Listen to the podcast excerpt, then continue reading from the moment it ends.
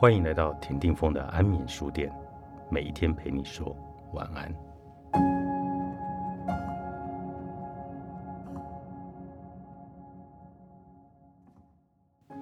爸妈忙征婚，孩子急嫁娶。我曾经在新闻看过一件非常奇怪的现象，就是在一个公园里，许多父母拿着告示牌，上面写着自己孩子的条件，包括年龄、长相。个性、学历、职业、财产，忙着帮子女们配婚，然后就看到父母们在彼此较劲、谈判、示好、努力成交。完全不懂人们为何把自己的孩子变为家畜来论斤计量，量学童书般的拿到市场去叫卖。为了面子，难道找好对象结婚这件事，比孩子真正的幸福快乐重要吗？特别是好对象，也早已被规格标准化了。年龄、长相、个性、学历、职业、财产，就像逼所有人穿进同一个尺寸高度的玻璃鞋，把爱规格化之后进行组装。但我们都忘了，爱的本质究竟是什么？而这些现象也在日益增高的离婚率中，越清晰地凸显出这些观念与做法的荒谬。所以现在离婚率这么高，也就是因为当有人带着焦虑与不安全感进入婚姻，于是婚姻就立马创造出两人焦虑与不安的剧情出来，于是慌慌张张的结婚，痛苦缠斗的离婚。我们其实不需付出这么大的时间代价，只要停止往外看，向外比较，反个方向直指生命核心的本质去校准。重新回到自己的真正感觉，这样才不会偏离生命之轴，把荒谬带进自己的命运里。真爱不是物品，所以不是用找的。爱亦无真假，所以必须先放掉分别心。坊间充斥着许多寻找真爱的书、影片、电视节目，让我们所有人被灌输了何为真爱。必须找到真爱才幸福的谬误，这也就是这本书名取名《爱情觉醒地图》，让你受苦的是你对爱情的错误信念的原因。人类的荒谬自现已久而不自知，只要把一些概念放回大自然，就可以立即检验出这样的价值观。这样的想法究竟有没有问题？有没有病？有没有毒？当人们千方百计寻找真爱之前，请先重新审视“真爱”这两个字有没有问题。爱就是爱，是一种非常单纯的能量状态。例如，母亲对孩子的爱是非常本能的，所以我们不会说这是真母爱还是假母爱。同样的，在大自然界中的爱，例如配偶之间、亲子之间。你没办法说这猴子的爱是真的，那猴子的爱是假的，因为爱就是一种再简单不过的状态，无法用头脑去分类，更别说是辨别。所以，当人们界定出“真爱”这两个字时，就等于把爱放在同一个错误的框架里。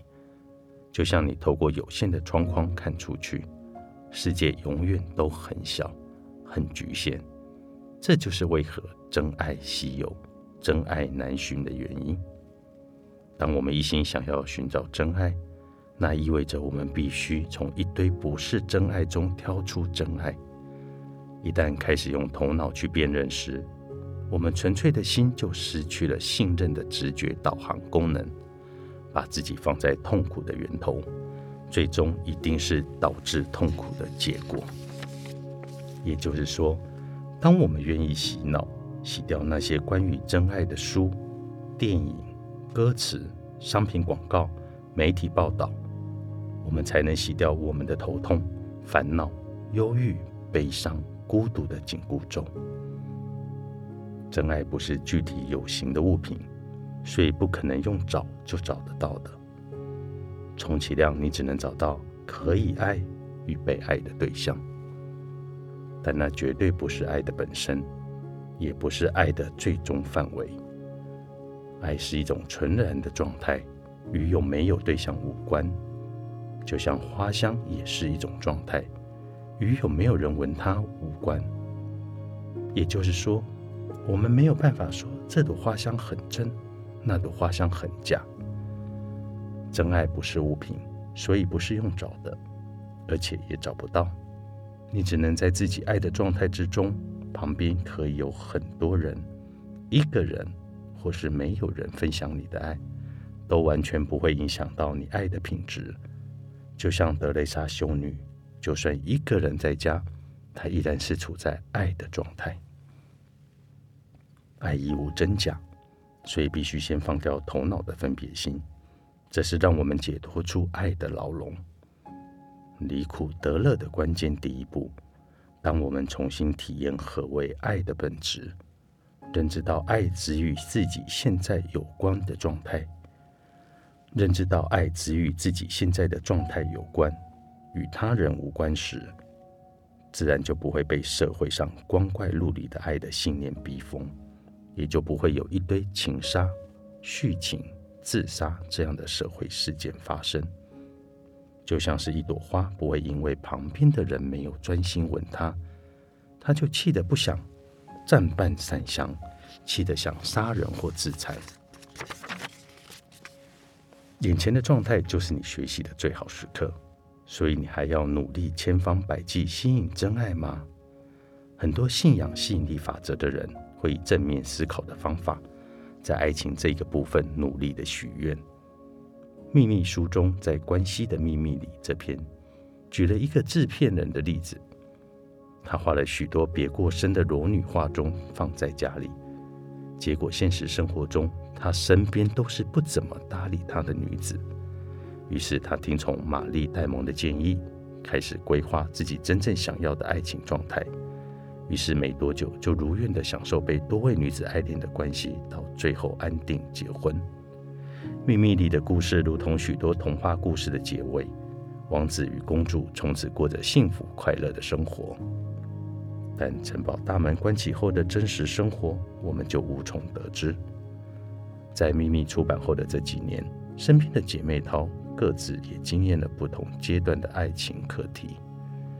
有的是爱上已婚男人，有的是论及婚嫁的男友意外过世，有的是自从跟眼前男友分手后，整整十年再也没有机会谈恋爱。有的则是遇到一个要求她全然牺牲自己事业与生活，全心照顾她的男人。他们的共同点就是，都努力以吸引力法则来吸引真爱到眼前，或是企图以吸引力法则来改变眼前这个让自己很受苦的男人。但他们也都犯了相同的错误，就是他们都企图想要改变现况。看过《星辰思想》就知道，如果不能彻底接受现况，从现况中学习该学会的课题。那么，就算愿望成真，可以如愿跳到新的状态，那也不过是换一套不同题型的考卷，但考的内容还是一样的。李新平《爱情觉醒地图》，平安出版。